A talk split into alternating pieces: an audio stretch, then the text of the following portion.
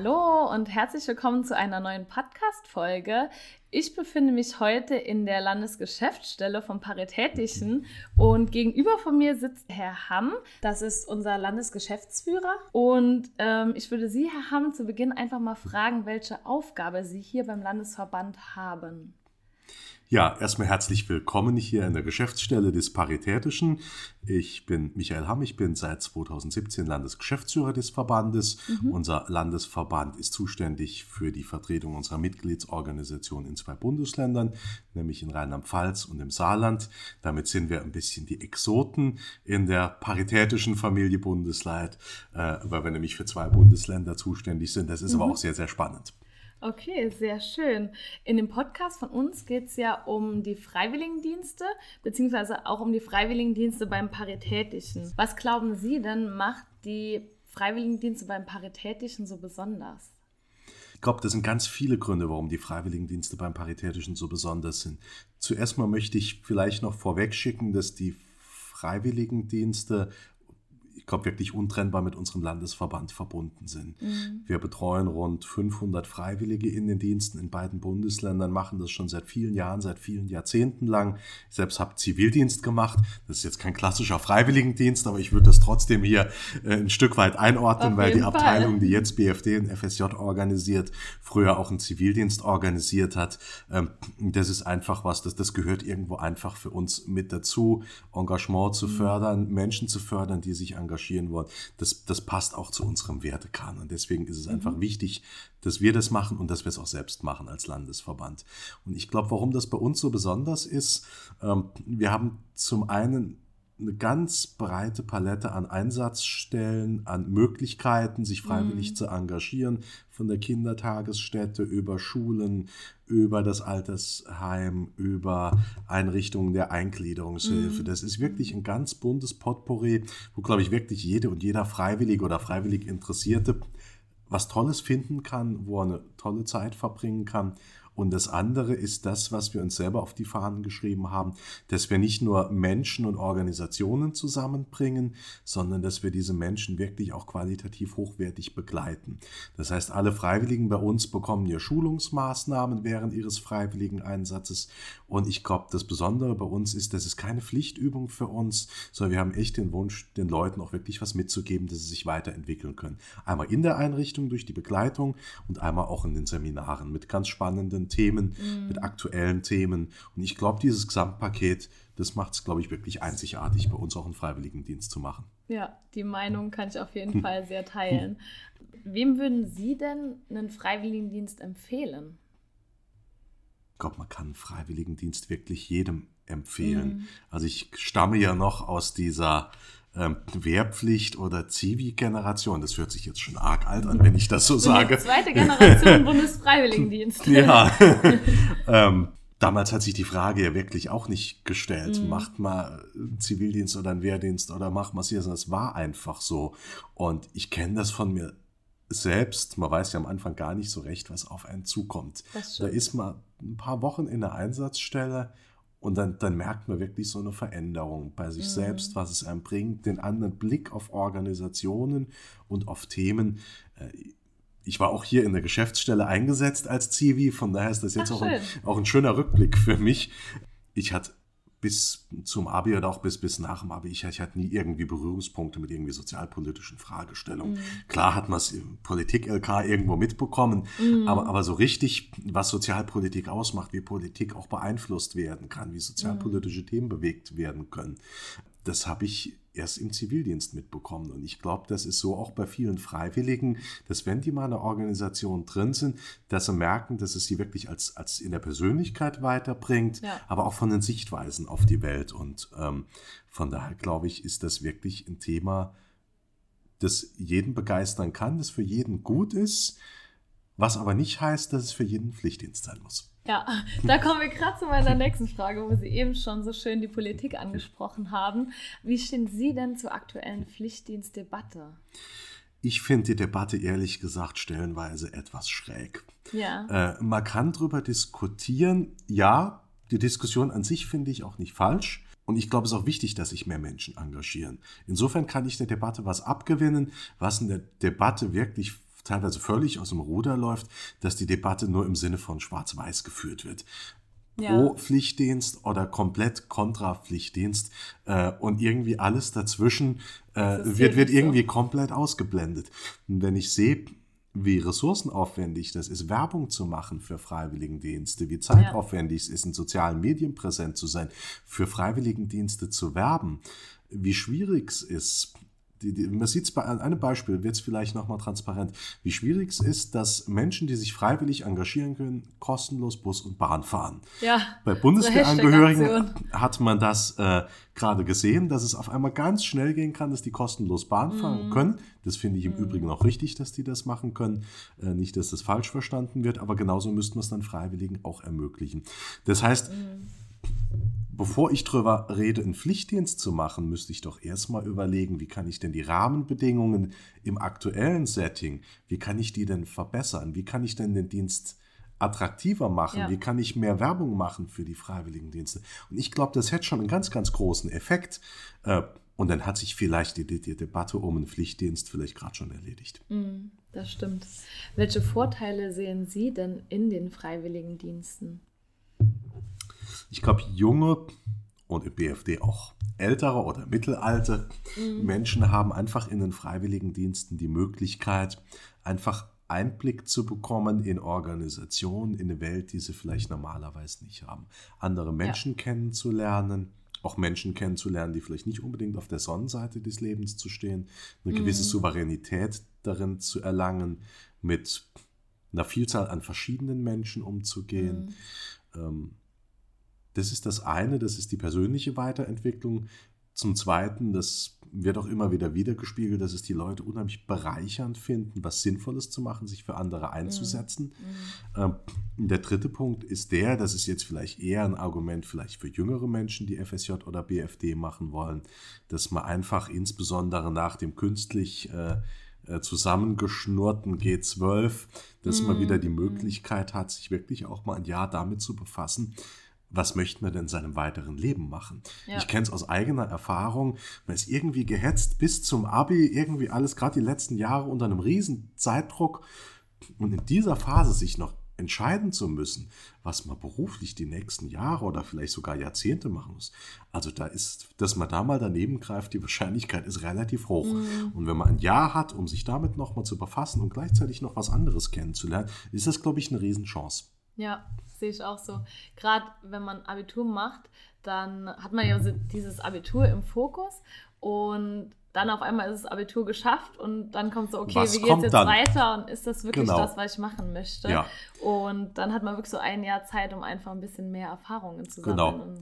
Ich glaube, das ist auch jetzt nicht nur für Abiturienten, das glaube ich für Realschul- oder ja. Realschul-Plus-Absolventen. Ja. Ich glaube, das ist für ganz viele dieses Jahr mehr Zeit. Mhm. Das ist, das ist glaube ich, wichtig. Mhm. Zeit für sich selbst zu haben, Zeit, sich für andere einzusetzen. Und ich glaube, das ist ein sehr, sehr wertvolles Jahr. Ja, sehe ich auch so. Sehen Sie denn auch Nachteile in einem Freiwilligendienst? Vielleicht kommt man an der einen oder anderen Stelle vielleicht persönlich auch an seine Grenzen. Mhm. Zum Beispiel, wenn man in der Eingliederungshilfe arbeitet, das erste Mal mit Menschen mit Behinderung in Kontakt kommt, vielleicht selbst mhm. auch unsicher ist, wie soll man sich mhm. verhalten, wie kann man kommunizieren in so Situationen selbst Verantwortung auch zu übernehmen für andere Menschen. Ja. Ich glaube, dass kann am Anfang schwierig sein, vielleicht auch belastend sein, aber ich glaube, das ist nur so ein Anfangseffekt. Ich glaube, mittelfristig äh, ist dieses vermeintlich Negative das eigentlich Positive am mhm. Dienst. So halt dann dort hineinzuwachsen. Genau. Und wir sehen auch, ähm, das hatten wir vor ein paar Jahren mal statistisch erhoben, dass ganz, ganz viele, die einen Freiwilligendienst machen, dann mittel- und langfristig tatsächlich auch wieder in gemeinnützigen Organisationen dann ihre berufliche Heimat finden. Und das ist toll. Das ist toll für ja. die Menschen, aber das ist auch toll für die gemeinnützigen Organisationen. Mhm. Ähm, das ist was anderes, wie wenn ich eine Stellenanzeige mhm. schalte und sage, bitte arbeite bei mir. Äh, wenn man wirklich Leuten die Gelegenheit gegeben hat, die eigene Organisation kennenzulernen, die Menschen, für die man sich engagiert, das ist was ganz mhm. anderes. Da kann man eine ganz andere Bindung erzeugen. Das stimmt. Ist ja dann auch ein Vorteil bzw. etwas Positives für unsere Einsatzstellen. Mhm. Sehen Sie denn sonst noch Vorteile für die Einsatzstellen darin, Freiwilligendienstleistende anzustellen? Ja, also wenn Freiwilligendienstleistende in den Organisationen sind, trägt das ja auch dazu bei, dass die Organisationen immer wieder, ja, dass immer wieder neue Menschen von außen in die Organisation reinkommen, eine Lebendigkeit mhm. reinbringen, andere Sichtweisen reinbringen. Es, ist, es erzeugt, glaube ich, Bewegung in, in den Organisationen. Äh, und nicht zu vergessen ist, ähm, dass der Einsatz von Freiwilligen äh, wirklich unmittelbar den Menschen in den Organisationen wirklich zugutekommt. Das heißt, man mhm. kann Dinge auch anbieten, Dinge machen, die wichtig sind, die vielleicht im normalen entgeltfinanzierten Rahmen, wie sich das vielleicht so ein bisschen sperrig anhört, vielleicht nicht mhm. möglich wären. Äh, Ausflüge, mal Geschichte vorlesen, mal Zeit für Zuwendung, für Gespräche, die kleinen Dinge. Aber ich glaube, gerade diese kleinen Dinge, die auch wirklich irgendwie schwer messbar sind, ich glaube, das erzeugt wirklich Lebensqualität. Und deswegen mhm. ist es so wichtig, dass Freiwillige da sind. Ja, sehr schön. Wir sind ja jetzt schon gegen Ende des zweiten Jahres FSJ Politik. Können Sie da so ein Zwischenfazit ziehen? Also zunächst mal freue ich mich auch nach zwei Jahren unheimlich, dass wir den Zuschlag bekommen haben, das mhm. FSJ Politik auszuprobieren. Das ist ein ganz, ganz tolles, innovatives Format, was wirklich auch zu uns als Verband wirklich super passt. Ja. Wir sind hier wirklich im positiven Sinne Politik begeistert. Wir wollen auch im positiven Sinne Politik beeinflussen, mhm. im Sinne unserer Werte, Offenheit, Vielfalt, Toleranz, im Sinne der Menschen, die vielleicht sonst keine starke politische Lobby haben. Und da dann noch ein FSJ Politik bei uns anbieten zu können, das hat, glaube ich, das war wirklich toll für ja. uns alle, dass das geklappt hat. Und wir hatten da auch wirklich das muss man an der Stelle auch nochmal lobend erwähnen, ein ganz tolles Team in unseren Freiwilligendiensten, die binnen ganz kurzer Zeit ein super Konzept äh, mm. bereitgestellt haben, wo wir dann auch den Zuschlag bekommen. Also freut mich wirklich heute mm. noch wie am ersten Tag, dass das geklappt hat. Ach, sehr ähm, schön. Und es ist auch so, dass das Thema FSJ in der Politik vielleicht auch andere Zielgruppen anspricht. Ja. Vielleicht welche, die nicht irgendwo in eine klassische gemeinnützige Einrichtung reingehen wollten, sondern die Menschen, die vielleicht ohnehin eine hohe Affinität zum mhm. Thema Verwaltung und Politik haben. Und für die haben wir jetzt ein Angebot, wo sie sich freiwillig engagieren können in diesem mhm. Setting. Mhm. Und gerade in Zeiten, wo politische Diskussion wichtiger wird, wichtig war sie noch immer, aber wo vielleicht sich auch die politische Auseinandersetzung ein Stück weit verändert hat, mhm. wo man wirklich merkt, dass viel mit Populismus gearbeitet wird, mit Erstarken an den rechten Rändern. Mhm. Da ist es wichtig, dass man sich politisch artikulieren kann. Und deswegen ist dieses Format auch wirklich äh, so wichtig, um dem wirklich entgegenzutreten, mhm. um auch zu zeigen, es ist wichtig, dass wir eine Demokratie haben, aber dass mhm. eine Demokratie auch davon lebt, dass sich Menschen, auch junge Menschen, wirklich aktiv für einsetzen. Mhm. Von daher passt das hundertprozentig zu uns, das Format. Und ist es gut, dass wir es gemacht haben. Ja, super. Man merkt auch anhand von der Nachfrage, also wir haben deutlich mehr Anfragen fürs FSJ Politik, als wir Stellen zur Verfügung haben, wie hoch dieses Engagement der jungen Leute in der Politik ist und wie groß auch der Wille von denen ist, da mitzuwirken. Ja, und ich glaube, das merkt man den Leuten auch an. Ich war letztes Jahr auf einer Abschlussveranstaltung gewesen von der FSJ-Politikgruppe und das war beeindruckend, was die vorgestellt haben, was die gemacht haben, auch während ihren Seminaren man kam in diesen Raum rein und hat direkt so diese begeisterte Stimmung irgendwie, mm. auch mhm. nach einem Jahr. Das war ja für mm. uns auch ein Stück weit ein Testlauf gewesen. Definitiv. Und man hat das wirklich gespürt, dass auch die Leute wirklich zufrieden waren, dass es, dass es dieses Format gibt. Und mm. das ist ein ganz sicherer Indikator, dass wir auf dem richtigen Weg sind. Jetzt haben wir eigentlich eine komplett andere Situation, wie wir sie sonst in Freiwilligendiensten mm. haben.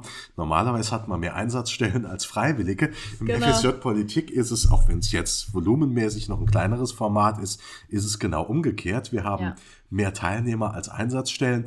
Das heißt, hier müssen wir noch ein bisschen die Werbetrommel rühren bei Ministerien, bei der Landesverwaltung, bei Gewerkschaften, Stiftungen. Wir schicken einfach allen, den Podcast hin. Genau, den, schick, den schicken wir hin und danach muss jeder eine Stelle zur Verfügung stellen. Genau. Ich glaube, auch hier gilt das Gleiche wie das, was ich eben gesagt habe. Auch diesen mhm. Art, dieser Art von Organisation, beispielsweise Ministerien im Saarland, die wirklich viele Plätze mhm. bereitstellen für FSJ ja, in der Politik. Das muss man an der Stelle echt lobend erwähnen, weil es keine Selbstverständlichkeit ist. Ich glaube, auch so ein Ministerium tut es auch gut, wenn ein FSJler und eine FSJlerin auch mal präsent ist und mitgeht. Ja, das ist wichtig. Ja. Gegen Ende des Podcasts habe ich noch eine gesellschaftliche Frage an Sie und zwar taucht in der Gesellschaft immer mehr die Aussage auf, einen Freiwilligendienst machen nur die Menschen, die nicht wissen, wie es nach der Schule weitergeht oder keinen anderen Platz gefunden haben. Wie stehen Sie denn dazu? Also erstmal finde ich, find ich so eine Aussage find, find ich extrem überheblich. Mhm. Ähm, ich weiß auch nicht, ob die Leute, die so eine Aussage raushauen, ob die das, ob die am Ende ihrer Schulzeit direkt wussten, was sie machen wollten und ob die heute auch noch glücklich sind mit dieser ja, eine Entscheidung. Schöne Gegenfrage. Ja, also das, ich finde das ziemlich anmaßend, so eine Aussage. Äh, mhm. Ich, ich finde es nämlich auf der anderen Seite gar nicht schlimm, dass man noch nicht weiß, wenn man mit der Schule fertig ist, was mhm. man machen soll. Das, das, ist, das ist völlig legitim. Ähm, ich wusste ich es auch nicht. Bei mir ich hat sich das nicht. auch erst im Jahr Zivildienst entwickelt. Ähm, heute muss ich sagen, ich bin zufrieden, dass es so gelaufen ist, wie es mhm. gelaufen ist. Also keine Schande, wenn man sich das Jahr Zeit nimmt. Überhaupt nicht. Und zum Zweiten, das ärgert mich an solchen Aussagen, ähm, verkennst ein bisschen die Leistung, die diese Menschen erbringen in diesen ja. freiwilligen Diensten, die sich wirklich freiwillig für andere Menschen einsetzen und da irgendwie äh, von oben herab äh, mhm. mit so einer Aussage zu konfrontieren, das finde ich ziemlich daneben. Mhm. Im Gegenteil, man sollte es eher lobend her hervorheben, dass Menschen das wirklich machen. Und wenn die sich mhm. in dem Jahr noch irgendwie eine gute Berufswahl treffen, umso besser. Da haben doch alle was davon. Ja, das stimmt. die Teilnehmer erbringen eine sehr, sehr hohe Leistung in diesem Jahr. Ja. Definitiv. So, wir werden dann am Ende der Podcast-Folge angelangt. Gegen Ende des Interviews haben hm. wir immer noch äh, eine Frage für jeden Podcast-Gast. Jetzt bin ich und gespannt. Zwar, genau, dürfen Sie jetzt mir eine Zahl zwischen 1 und 30 nennen. Und hinter jeder Zahl verbirgt sich eine Frage oder eine Aussage, die ich Ihnen dann stelle, die Sie beantworten müssen oder wo Sie einen Satz vollenden müssen. Welche Zahl möchten Sie denn gerne haben? Ich nehme die 10. Die 10. Heute bin ich dankbar für. Für meinen Zivildienst. Okay, das ist schon. Kann ich vollumfänglich unterschreiben. Super. War eine gute Zeit. Ja, sehr schön. Dann danke ich Ihnen, dass Sie Gast bei uns im Podcast waren. Sehr gerne. Und für alle Hörer, wir hören uns in zwei Wochen wieder und wir wünschen euch bis dahin eine schöne Zeit. Bis dann. Bis dann. Tschüss zusammen.